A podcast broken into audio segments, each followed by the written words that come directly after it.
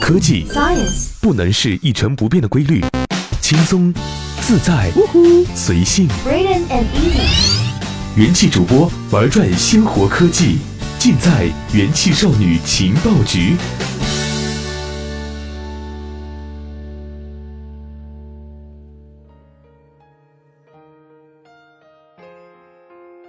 本节目由喜马拉雅独家播出。用智商捍卫节操，用情商坚守美貌。欢迎收听今天的元气少女情报局，我是阿山，咱们又见面啦。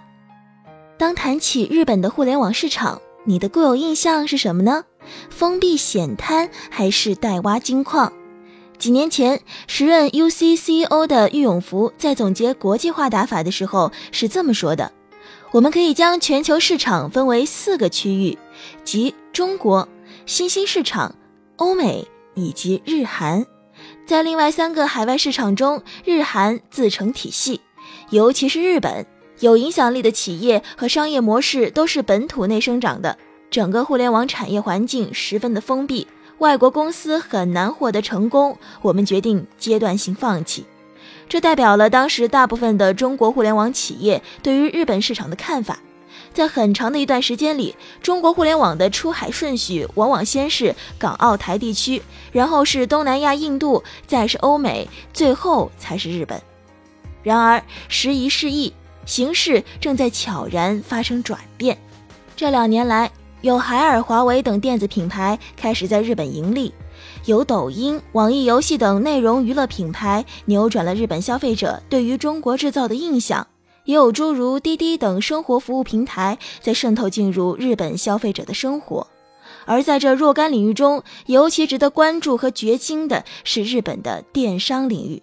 这是一个潜力市场，一方面它拥有大量高价值的消费者，另一方面电商的营业额只占整个零售的百分之五，增长空间大，尚是蓝海。此外，电商增长强劲，是目前日本所有的零售渠道中增长最快的渠道。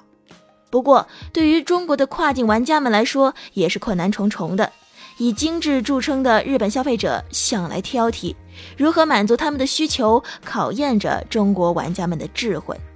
为什么说日本电商是金矿待挖呢？去年日本电商销售额为七百三十亿美元，同比增长百分之九，增长幅度位居首位。电商销售占全国零售总额的比重也在逐年增加。二零一零年，这一数字只有百分之二点八四；二零一八年，这一数字就增加到了百分之六点二二。相比于中国电商占全国零售总额的百分之二十来看，日本电商还有很广的增长空间。可以看到，大众已经逐渐习惯了在网上购买电子产品、家居、服饰等品类，这三类的网售比例分别达到了百分之三十、百分之十九和百分之十一。日本传统线下零售厮杀惨烈，而电商渠道则是一片蓝海。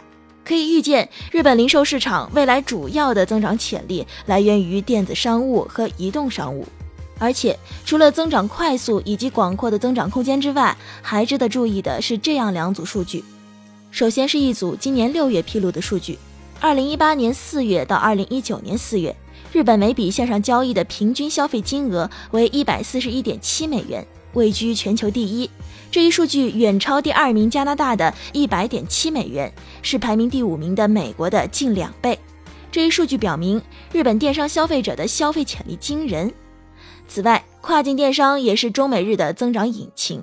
去年，中国跨境电商增长百分之十八点四，美国增长百分之十五点三，日本低于前两者为百分之七点六，但日本进口市场增长规模是整体市场增长的两倍。因此，对于中国的跨境电商玩家们，就应该更加发力，去抓住未来五年持续增长的日本市场。综上，纵观日本跨境电商市场，可以窥得以下关键：未来五年发展不可限量，单笔线上交易平均金额高，拥有大量高消费能力的消费者。所以，对于寻求海外发展机会的中国电商来说，是时候去日本电商市场淘金了。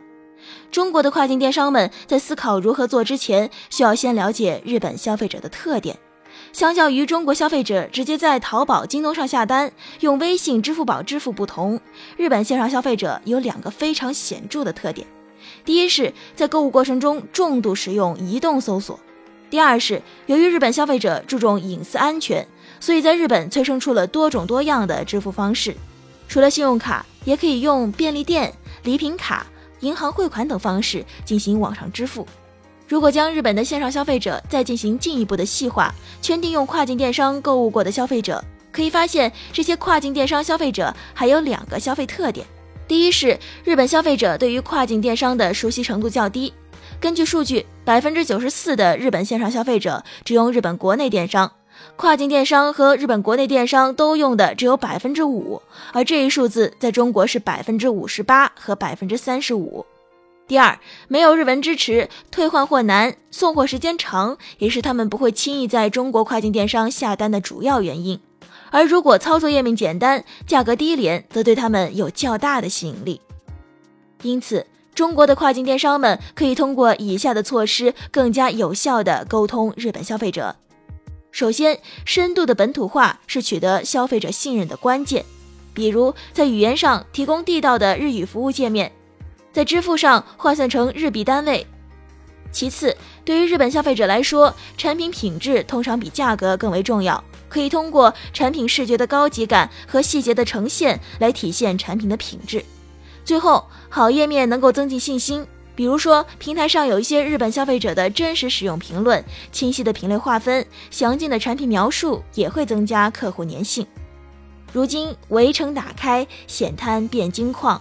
中国互联网企业，尤其是跨境电商企业，在日本拥有着巨大的机会。